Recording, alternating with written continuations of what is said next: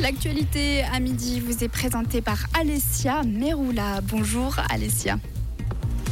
Bonjour Jade, bonjour à toutes et à tous. Le PLR souhaite aller plus loin dans la loi sur la mendicité. Adapté en juillet dernier, le Conseil d'État propose d'interdire la mendicité intrusive ou agressive et de bannir toute mendicité de certains types de lieux comme les files d'attente ou les transports publics.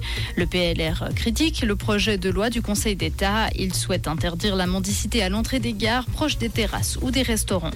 Après leur fermeture partielle pendant le Covid, les bibliothèques suisses ont retrouvé leur public. En 2022, avec près de 30 38 millions d'entrées, les bibliothèques enregistrent une hausse de 28% par rapport à 2021. Outre les prêts de livres, les activités organisées rencontrent un grand succès.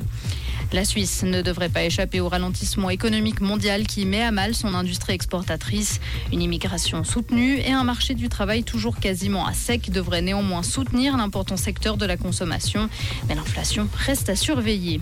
Les conséquences de l'intoxication au plomb sur la santé sont drastiquement sous-estimées. L'intoxication au plomb serait à l'origine de 30% des décès par maladie cardiovasculaire.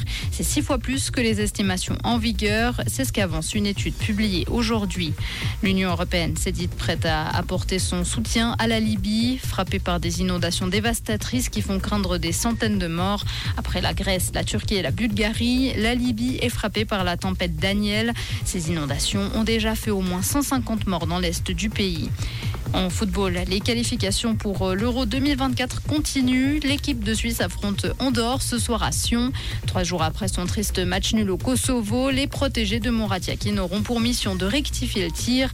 La Nati prône le calme et la sérénité avant cette rencontre. Le coup d'envoi sera donné à 20h45. Merci Alessia. Le retour de l'actualité, c'est à 17h sur Rouge. Comprendre ce qui se passe en Suisse romande et dans le monde, c'est aussi sur Rouge. Rouge journée relativement couverte avec euh, quelques éclaircies, c'est ça qui nous attend aujourd'hui.